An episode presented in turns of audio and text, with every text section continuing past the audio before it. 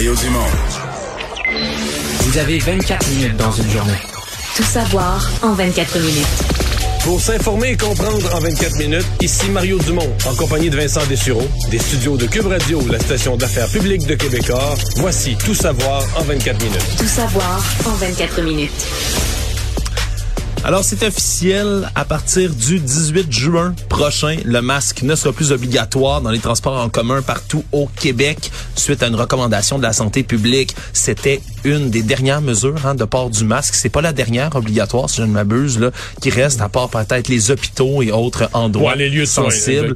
les lieux de soins. Donc, c'est une des dernières mesures là, pour le grand public qui va tomber, symbole que la pandémie, ben, c'est peut-être, on l'espère, on croise les doigts, derrière Mais nous. moi, personnellement, c'est probablement un des derniers endroits où je, je le garderais. C'est-à-dire, Hmm. euh, si je prends le métro à 11 heures le soir puis qu'on est deux dans le wagon, c'est correct. Là. Mais euh, dans les heures achalandées d'autobus ou de métro, c'est un des endroits où je me poserais même pas la question. là. Parce que là, t'es es vraiment embarqué sur le monde, euh, relativement proche et longtemps. Là. Ouais, quand t'es entassé, c'est sûr qu'il peut y avoir plus de risques de propagation. là. Surtout en ce moment, c'est l'été, ça va bien, mais est-ce qu'à l'automne, on risque peut-être de voir une remontée des cas? C'est fort possible. Ça fait partie de l'espèce de cycle pandémique qu'on a vu dans les dernières années. C'est normal, l'été, fait chaud, on est à l'extérieur, c'est bien aéré. L'hiver, l'automne, printemps, c'est un peu plus difficile habituellement. Faut dire là, que ça demeure un choix personnel. là. porter un masque dans le métro, euh, même même si vous, euh, même si c'est pas obligatoire, vous pouvez toujours le porter. Toi là. qui es un, usager euh, régulier, euh, il y a des gens qui avaient, il y a des gens qui ont déjà anticipé la décision du gouvernement. Là. À vue de nez, là, 50% à peu près des gens, là, c'est peut-être un peu moins des gens que moi je croise dans le métro, dans les wagons. Déjà- Ça- oh, il y a des gens qui portent plus le masque déjà. Je suis allé voir un spectacle en fin de semaine euh, sur euh, au parc Jean Drapeau et dans le métro là, sur le quai, les gens, la moitié du monde portait pas leur masque euh, ni plus Et les services de sécurité de la STM là étaient pas aux abois? Non, ils ont laissé ça passer. Je pense que c'est un peu peine euh, peine perdue à ce moment-ci là d'essayer de de- de- d'enligner là les flûtes là-dessus sur le masque. Donc euh, non, c'était pas euh, c'était pas euh, remis en place plus qu'il faut. Mais il va falloir voir hein, si ça va euh, continuer dans cette direction-là, si les gens vont garder le masque, vont le- l'enlever. On rappelle quand même que pour les gens qui ont un état de santé fragile ou qui sont d'un âge C'est euh, recommandé, d'un âge avancé, c'est encore recommandé. Toujours sur la pandémie, il y a, selon les informations qui ont été apprises par nos collègues de TVA, à peu près un million de doses de vaccins contre la COVID-19 qui vont expirer le mois prochain et donc, si elles ne sont pas utilisées, ben, pourraient être détruites. C'est 107 000 doses à date depuis le début de la pandémie qui ont été détruites en raison de leur date d'expiration et donc, en ce moment, oui, on a 3 millions de doses de disponibles pour ceux qui veulent se faire vacciner. Et pour le mois prochain, là, en juin, 160 000 doses vaccins de Moderna qui vont expirer, 860 000 après ça en juillet. Puis du côté de Pfizer, c'est en octobre que ça va aller la date d'expiration, 400 Ouais, 000. ce sera à voir parce que ben on a toujours dit quand il y aura une autre vague, il y aura euh, il y aura probablement ben, en fait on va essayer de, de précédant la vague d'organiser une, une campagne de vaccination. Donc c'est pas impossible que certains de ces vaccins là soient encore euh, nécessaires. C'est dans les tubes du ministère de la Santé Ouais, d'ailleurs. maintenant, si campagne. on en je sais pas si c'est évitable d'en perdre quelques-uns. D'après moi, si on faisait le tour de tous les pays qui ont vacciné, euh, faut que tu te fasses des réserves. Tu peux pas te permettre de manquer de vaccins. Tu sais pas exactement au, tu sais, au chiffre près là, combien de personnes vont aller chercher chacune des doses. Donc, est-ce que tu peux faire arriver ça euh, au chiffre exact? Euh, C'est sûr que c'est plate, puis on se dit il y a des pays où ils n'ont pas de vaccin, mais quoi que c'est de moins en moins vrai, là. Mais euh, je sais pas si c'est vraiment évitable de. Tu sais, tu pourrais faire, jamais faire arriver ça juste là. T'as des millions de personnes à faire vacciner au Canada. Tu sais pas quel pourcentage vont se présenter. Ouais, ça peut sembler difficile, surtout qu'au début de la pandémie, on n'était tellement pas dans cet état d'esprit-là. Non, On mais là, voulait, chaque on vaccin cherchait était les vaccins, précieux, chaque ben- dose était précieuse. C'est signe quand même qu'on a bien évolué dans la pandémie et qu'on n'est plus du tout au même endroit. Aujourd'hui, le maire de Sorel a été jugé inhabile à exercer ses fonctions et pourra plus faire de politique pendant un an. Tout ça après avoir espionné un greffier de l'hôtel de ville à partir d'un dispositif d'enregistrement. Ça a été tranché aujourd'hui en cours supérieure. Et donc, au palais de justice de Sorel-Tracy, le maire Serge Péloquin, lui, a accepté la décision, comme il avait dit euh, pendant longtemps qu'il ferait, même si, selon lui, les pouvoirs de surveillance qu'il avait en tant que maire auprès de ses fonctionnaires, auprès des employés de la municipalité, lui permettaient dans sa tête de pouvoir faire ça. Je Mais pense, écoute, ouais. je, je- je pense qu'il confond deux choses. Je- je- ça se peut, je suis pas au courant des détails, mais ça se peut qu'il y avait motif Ça se peut que son greffier n'est pas tout fait parfait ou qu'il comme on dit, qu'il y avait motif à vérification. Mais mettons que tu as un employé qui, qui, qui- tu trop ce qu'il fait, ou tu dis peut-être qu'il nous joue dans le dos, peut-être qu'il joue dans le dos de la ville. Ça t'autorise pas n'importe quoi. Là. Pour faire de l'écoute électronique, tu as besoin de l'autorisation d'un juge. Il y a seulement certains corps policiers qui peuvent faire ça. Tu tu peux pas, euh, un employeur peut pas mettre des micros tout partout dans le bureau de l'employé, puis euh, l'espionner, puis avec. euh, donc, ce qu'il a fait, euh, c'est pas, pas parce que tu avais des raisons de t'inquiéter de quelque chose que tu es autorisé à faire n'importe quoi. Donc, ce qu'il a fait pour un maire, c'était drôlement problématique. Et moi, au début, je dois avouer, je pensais que, bon, je me disais, il a écouté ce qu'il pensait, ce qu'il a écouté une conversation, une réunion, quelques jours. Non, là, les longue durée. Ouais, les dispositifs ont été installés sur plus d'un an. C'est beaucoup de bureau- conversations dans à le- écouter. Dans le bureau du greffier. Ce que je, je suis pas familier. Je pense qu'ils ils écoutaient pas tout le temps, mais il y avait un dispositif à distance sur son cellulaire où il pouvait les partir les enregistrements, en tout cas. Tout ça à partir d'un meuble surélevé où il y avait cet appareil-là dans le bureau du greffier qui était là depuis, depuis plus de 20 ans là, à l'hôtel de ville. Donc c'est pour ça que euh, je, je- sincèrement, j'étais pas surpris de la recommandation de la commission municipale de destitution. puis Je suis pas surpris que le juge, une fois que une ben, c'est pas, une destitution, en fait, c'est une suspension pour un an, une inhabilité à siéger pour un an. Euh, Qu'est-ce qu'on va faire avec ça du côté de Sorel? Est-ce qu'il pourrait, lui, dire, ben moi, je me retire pour un an, je reviens? Je vois pas ça. là. Moi, je pense pas que ce soit possible. Mais euh, on va voir ce qui se passe. Pour l'instant, Sorel, c'est silence. Là. C'est silence radio pour l'instant du côté de Sorel et en, tout en reconnaissant qu'il a agi de manière imprudente, là, comme je le dis. Monsieur Péloquin qui continue de marteler qu'il a fait ça, lui, dans le bon intérêt de la ville et cherchait vraiment à faire un- le bien. il était quand même aimé des médias, là, le maire Péloquin, parce que c'était un personnage assez coloré. Je pense qu'il avait été agent d'artiste. Fait que Sur toutes sortes de sujets, euh, veut dire, il était euh, disponible, il aimait parler aux médias, parlait Ouais. avec, un- avec du bagou puis tout ça.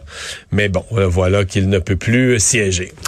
Aujourd'hui, trois jours après l'accident grave qui a blessé son enfant de 10 ans, il y a un père qui a dénoncé là, le manque de sécurité autour d'un chantier qui était fait sur un terrain de baseball dans un parc municipal à Sainte-Foy qui entourait la machinerie lourde. C'est cette histoire dont vous a parlé un peu plus tôt cette semaine où un petit garçon de 10 ans, dimanche, a été écrasé en dessous d'un godet, cette pelle qu'on installe au bout de la machinerie là, lourde de pelle mécanique. La là, pelle de la pépine. La pelle de la pépine, on Mais va là, dire elle était décrochée, il n'y avait plus de pépines. Il y avait juste l'appel, déposé là, puis déposé pas sur le côté, le déposé comme sur le... La sur- partie en demi-lune, un Sur le rond, là, la demi-lune, ce qui, ce qui peut, même si c'est très lourd, ça peut basculer. Ben, Et c'est ce qui est arrivé. ça peut basculer, ça a basculé sur Ça, l'enfant. Ouais, sur l'enfant, puis qui pendant plusieurs minutes est resté coincé en dessous en détresse respiratoire, a probablement eu la vie sauve, là seulement grâce à l'intervention d'un bon samaritain, Cédric Durand de son nom, qui passait par là, qui a réussi euh, à trouver la force de soulever la pelle qui est extrêmement lourde. Donc l'enfant là, qui a des blessures notamment aux jambes, là, a été transporté à l'hôpital. Maintenant, il prend du mieux, mais le père, selon lui, là, le site était complètement ouvert, même s'il y avait une clôture autour, il y avait des accès qui étaient extrêmement faciles un peu partout. C'est une clôture incomplète. Donc, les enfants avaient accès. La ville dit qu'il y avait un surveillant de chantier. qui aurait même demandé aux enfants de pas jouer dans ce coin-là. Les enfants nient ça, là, que c'est jamais arrivé. Du côté Bon. des enfants, on dit que non, on n'a jamais demandé euh, de cesser de jouer dans ce coin-là. Même si la ville de Québec, pour l'instant, se désole du malheureux incident, puis disent qu'ils vont redoubler de vigilance. Du côté de Monsieur Ferjani, on on n'écarte pas la possibilité là, de faire une poursuite peut-être contre la ville de Québec. Mais c'est sûr, Il y en veut un entrepreneur aussi, parce qu'il dit euh, c'est pas prudent, laisser. D'ailleurs, l'équipement lourd comme ça. présentement, si on regarde le chantier aujourd'hui, ça c'est arrivé en fin de semaine, trois jours plus tard, mercredi, euh, tout est clôturé complètement. Euh, Il y a plus de pelles qui sont laissées comme ça à l'abandon sur la partie ronde, donc il y en a complètement revu la façon de. Ben, ça, comme on dit, ça prend un accident là. On a revu la façon de gérer le chantier, mais je comprends le père d'être d'assez euh, d'assez mauvaise humeur. là. Ouais, on verra s'il décidera d'aller de l'avant là, justement avec cette poursuite. là Le pire a quand même, sincèrement, le pire a quand même été évité. Là, Euh, j'ai parlé ce matin au père qui me disait qu'il y a cinq médecins, cinq spécialités différentes qui sont passées sur son fils et tous, tous ont dit aux parents. Écoutez, là, il était vraiment chanceux. Là. Il regardait le poids, l'accident, la façon dont c'est arrivé. Parce qu'il est pas resté coincé qu'une seule minute, là. Ça a été long quand non, même, parce que plusieurs le, minutes. le- le- le monsieur Durand qui l'a sorti de là était pas était pas à côté là. C'est des enfants qui ont dit faut que les enfants ont essayé de lever l'appel, ont réalisé que ça vibrait même pas. On dit ça nous prend un adulte. Ont couru chercher l'homme. Donc, les enfants ont essayé une minute ou deux eux-mêmes, ont couru en dehors du parc pour aller à la rue une couple de minutes encore, ont dû expliquer au monsieur, euh, tu sais, euh, il se passe quelque Vite, chose. vite, vite, dépêchez-vous. Et là, lui est retourné. Donc, l'évaluation du père, c'est en, euh, entre 5 et 7 minutes dans cet ordre de grandeur-là, entre le moment où l'appel est tombé sur le jeune, puis le moment où on a pu le sortir de sa position fâcheuse. Effectivement, donc le pire a été évité. Tout savoir en 24 minutes. Des affaires judiciaires aujourd'hui, euh, gros coup de filet mené par la police de Montréal et annoncé aujourd'hui. Quatre individus qui sont soupçonnés d'avoir volé près d'une cinquantaine de véhicules utilitaires sport, les fameux VUS, en avoir volé en fait 46 dans la dernière année seulement. Andrés Ferreira Dedeus, Andrés Dario Olea Ortiz, qui sont tous deux âgés de 27 ans, qui ont comparu au palais de justice de Montréal. Plusieurs accusations contre eux, entre autres vol de véhicules, complot, possession d'outils de cambriolage et bris de conditions. Et eux sont même demeurés détenus suite à leur comparution. Il y a deux autres suspects de 26 et 27 ans qui ont été libérés, eux, sous promesse de comparaître pendant ce temps-là. Et c'est une grosse enquête qui a été amorcée au printemps 2021 par la SPVM, la Sûreté du Québec et les services de police de Laval et Terrebonne, tous des VUS qui ont été volés entre avril et décembre 2021. Mais c'est une excellente nouvelle parce que beaucoup de citoyens vivent cette frustration-là, le sentiment que c'est pas pris au sérieux. C'est un peu le sentiment que bon ben là tout le monde a des assurances, puis on vole des véhicules, puis, puis ça ça écœure parce que un les assurances on les paye, ça augmente les assurances de tout le monde quand il y a des voleurs de véhicules. De de deux c'est qu'à un moment donné tu te dis ben là euh, voyons c'est-tu légal voler chez nous, c'est-tu comme pas légal mais autorisé là, dire que la police là il y a assez d'autres affaires à s'occuper? Donc, il faut à un moment donné que le public puisse sentir que des crimes de ce genre-là euh, sont, sont punis aussi. Surtout que les gens qui les font doivent minimalement mal dormir, là, sentir qu'ils ont quelqu'un aux fesses, là, et pas que, ben, regarde, là, tu fais ça, tu En fais toute ça. impunité, comme ça, ben, c'est comme, une business, là, puis je vais le dire, Mario, surtout en- dans le contexte de chaîne d'approvisionnement actuelle, avoir un véhicule neuf, là, moi, mettons, demain matin, j'ai un beau VUS, je l'ai depuis quelques mois, ça, ça a pris un an et demi avant que ça arrive, là, tu te le fais voler. L'assurance est prête à... L'assurance va payer, ça va, mais... Mais il n'y a pas de véhicule. Mais ça arrive. Quelqu'un m'a décrit exactement la situation dont tu parles. Ah oui. Que c'est un, un accidenté, le véhicule est accidenté, perte totale. Les assurances disent pas de problème, on paye, mais on paye. On paye. On n'a pas, de- on, pas de remplacement, on n'a pas de véhicule du même genre. pour quelqu'un qui a besoin de, se déplacer avec son véhicule tous les jours, mais c'est sûr que ça peut constituer tout un problème. Et la plupart de ces VUS-là qui étaient volés, mais il y en a, il y en a qui ont été retrouvés là, même dans des conteneurs au port de Montréal qui étaient destinés à l'exportation outre-mer, qui est un schéma qui est bien connu des policiers quand on parle de vol de véhicules. Sinon, également dans les affaires judiciaires, il y a sept adolescents qui ont été arrêtés à Québec pour harcèlement criminel. Une histoire qui s'est déroulée tard hier soir à Québec, vers 22 heures. Il y a deux victimes qui ont appelé le 911 en disant être harcelés par un groupe d'une dizaine de suspects, dont quelques-uns auraient été armés de couteaux. Et lors de l'événement, il avait reconnu un des intimidateurs qui, semble-t-il, sévissait depuis un moment contre lui. Il y a deux policiers qui se sont rendus sur les lieux, mais quand ils ont tenté d'interpeller les adolescents, on dit qu'ils n'ont offert aucune collaboration, mais non seulement ça, qu'ils ont été agressifs avec les agents de la paix, qui les ont encerclés, ce qui a poussé les policiers à demander du renfort. Et il y a des suspects qui ont résisté activement à leur même qu'il y a un d'entre eux qui était très agité, qui a refusé de montrer ses mains. Il gardait ses mains dans un sac qu'il portait en bandoulière. mauvaise idée, ça. Mauvaise idée devant la police, hein, parce Ouais. qu'on peut s'attendre à ce qu'il sorte une arme. C'est la règle numéro un, voir les mains, là. Exact. Et donc, un policier qui a dû dégainer son arme à impulsion électrique, là, le fameux taser. Ça n'a pas été utilisé, heureusement. Et donc, il n'y a pas eu d'effusion de violence à la suite de ces arrestations-là. C'est un total de sept adolescents âgés entre 14 et 19 ans, dont six mineurs qui ont été arrêtés pour harcèlement criminel. Et donc, on a saisi trois couteaux, une cagoule dans cette histoire-là. Dernière fois, dernière histoire plutôt, d'adolescent également, un ado de 17 ans qui a volé un camion, qui a tenté de semer les policiers en faisant, après avoir fait une sortie de route en Montérégie, là, tôt ce matin, un camion qui appartenait à une compagnie de construction qui a été volé et quand le bruit du moteur qui démarre a réveillé le principal euh, intéressé, le propriétaire du camion, il a appelé la police. Les policiers ont tenté d'attraper le jeune adolescent qui poursuit, qui conduisait le camion et lorsqu'il a refusé de s'immobiliser, on a dû déployer entre autres un tapis de clous. Pris le champ, a tenté de prendre la fuite à pied et il a été immédiatement arrêté finalement. Une histoire très triste dont on a entendu parler là samedi à Bécomo, un homme qui s'est noyé, qui allait à la pêche avec deux de ses amis, dont un de ses amis qui était avec deux enfants, Michael Tremblay-Gému, 36 ans, qui est malheureusement décédé.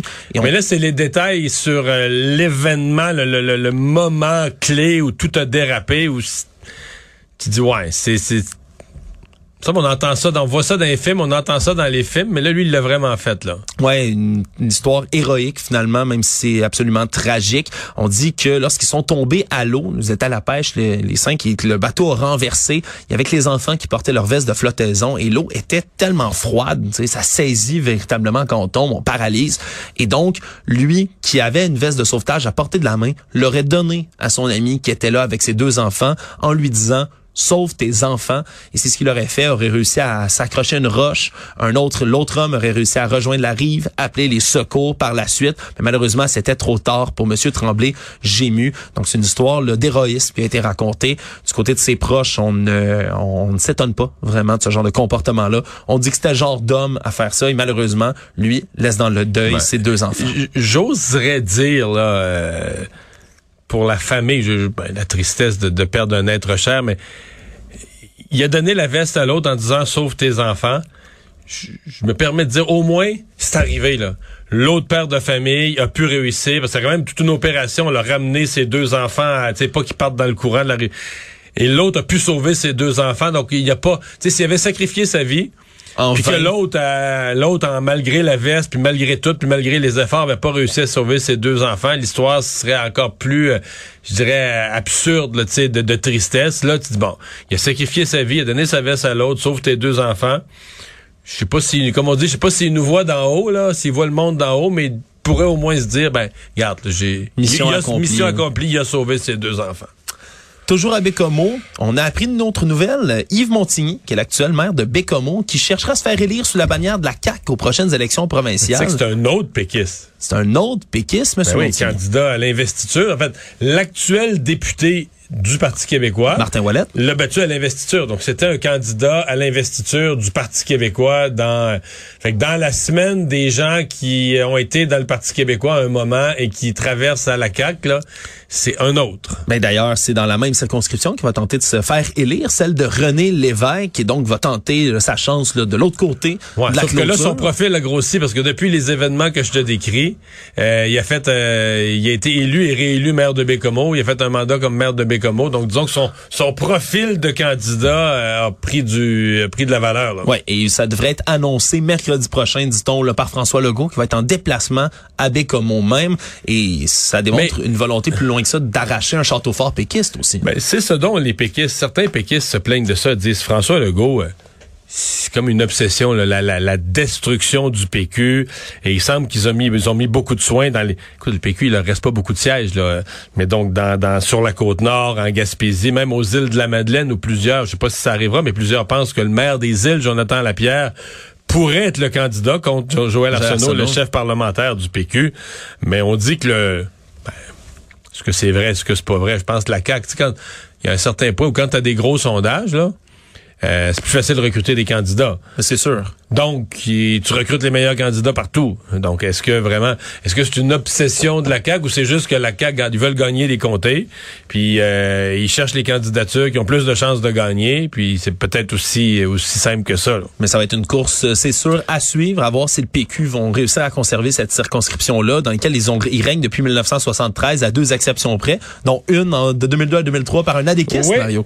Élection partielle de la DQ. Mais est-ce que je pense qu'ils ont perdu surtout à des élections partielles? Je pense que le PQ l'a pas perdu dans des élections générales. Les deux fois qu'ils l'ont échappé, c'est peut-être dans.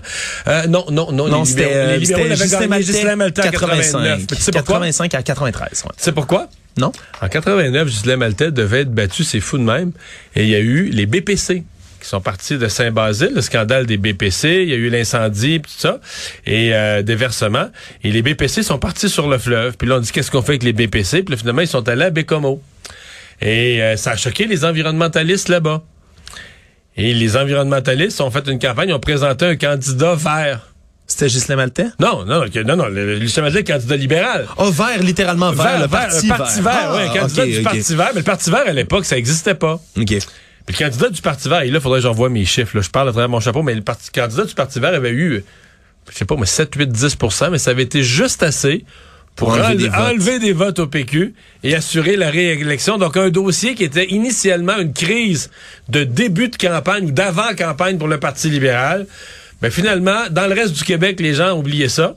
Puis dans le comté où ça écœurait le monde de se faire domper les BPC, ben, euh, ça a fini que c'est un candidat vert qui a arraché des votes au PQ, puis le candidat libéral s'est faufilé. Alors, comme quoi, Robert Bourassa avait l'art de, de, de sortir gagnant partout. Ben, c'est une, une bien bonne histoire, Mario. Je la connaissais pas, celle-là. Puis on. Puis les BPC, pour les gens, parce qu'on sait plus c'est quoi de nos jours, c'est l'huile très, très, très contaminée qu'il y a dans les transformateurs d'Hydro-Québec. Ah, bon, ben voilà. En espérant que la course à l'automne soit aussi palpitante que celle-là en 89.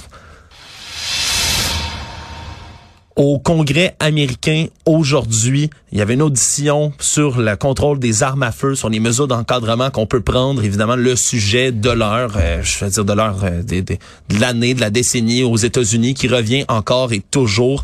Et aujourd'hui, c'était les témoignages de certains survivants de la fusillade d'Uvalde euh, au Texas et des témoignages. Épouvantable comme témoignage. là. Des témoignages épouvantables. Il y avait celui, entre autres, là, de Roy Guerrero, un pédiatre d'Uvalde, qui a été appelé là, à se rendre auprès des enfants pour voir s'il y en avait qui pouvaient être sauvés et qui a décrit, je, m'excuse, ça va être extrêmement graphique ce que je décris, mais des corps d'enfants qui ont été pulvérisés, décapités déchiquetés par les balles en disant que ça a pris des morceaux de vêtements sur eux pour tenter de les identifier parce que c'était impossible. Mais à la fin, c'est l'ADN. À la fin, les autorités ont dit aux parents, on veut pas vous montrer ça. On a prélevé l'ADN des parents pour établir les correspondances avec les enfants. un scénario complètement atroce et le témoignage le plus choc aujourd'hui, c'est celui de Mira, c'est Mia Cerillo, 11 ans, qui est celle, on en a entendu un peu ça partout dans les médias, qui s'est couvert du sang d'un de ses camarades pour faire la morte à terre pour éviter que le tueur la rattrape. On peut écouter un extrait de son témoignage choc. There's a door between our classrooms, and he went through there and shot my teacher and told my teacher goodnight and shot her in the head. And then he shot some of my classmates and the whiteboard. Il a tiré sur mon institutrice, il lui a dit bonne nuit, et il l'a tiré dans la tête. Ensuite, il a tiré sur mes camarades partout sur le tableau. C'est ce qu'on entendait à- de Mia Cerillo, 11 ans. Donc, euh, des témoignages qui vont se poursuivre. Et pendant ce temps, ben, du côté républicain, on blâme à peu près tout, sauf le- les armes à feu, pour ce genre de tuerie. Évidemment, évidemment. Tout savoir en 24 minutes. Au Royaume-Uni, le producteur de cinéma déchu d'Hollywood, Harvey Weinstein, qui est à l'origine là, du mouvement MeToo, bien malgré lui, hein, lorsque ses crimes ont été rapportés en 2017 euh, pour plusieurs agressions sexuelles, des chefs d'accusation multiples, au-dessus de 90 femmes qui étaient, euh, qui ont porté plainte contre lui. Mais là maintenant, c'est au Royaume-Uni qu'il va être accusé pour des agressions sexuelles qui remonteraient à 1996, même si M. Weinstein, déjà à 70 ans, là, purge depuis 2020 une peine de 23 ans de prison en Californie. Il y a déjà Est-ce qu'on va lui faire un procès? Est-ce qu'on va le- le- le- le- l'envoyer là-bas?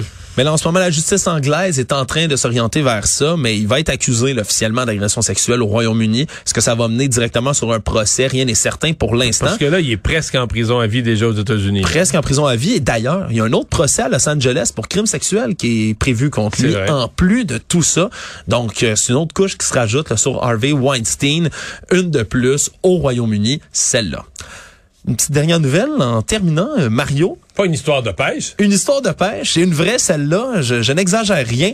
Euh, un homme d'un Madelino, Germain Cyr, un pêcheur de grande entrée, qui a pris en moins de trois semaines d'intervalle, pas un, mais bien deux homards bleus. Mario. Ça, c'est c'est comme un trou d'un coup au golf. Rare, euh, ça arrive une fois dans une vie ou deux fois par, dans Selon- une carrière. Ouais, selon les dires de M. Cyr lui-même, là, qui dit quand même que c'est pas la première fois qu'il en attrape un. Il dit qu'il y a des gens qui pêchent là, 30 ans, 40 ans et plus, qui passent leur vie entière sur les mers, qui ne réussissent pas à attraper un homard de couleur comme ça, parce qu'ils peuvent Quand on, prendre... quand on dit réussir, c'est ça reste un hasard. Il n'y a rien que tu fais de particulier pour qu'un homard bleu embarque plus. Ben, exactement, mais pourtant, là, à moins de trois semaines d'intervalle, deux bleus de suite, qu'est-ce qu'ils font avec? Ils, ils, ils vendent pas sur le marché comme les autres. là. Ça devient des pièces de collection. des- Ben, ça en fait, c'est très drôle parce qu'on sait exactement ce qui va arriver aux deux homards.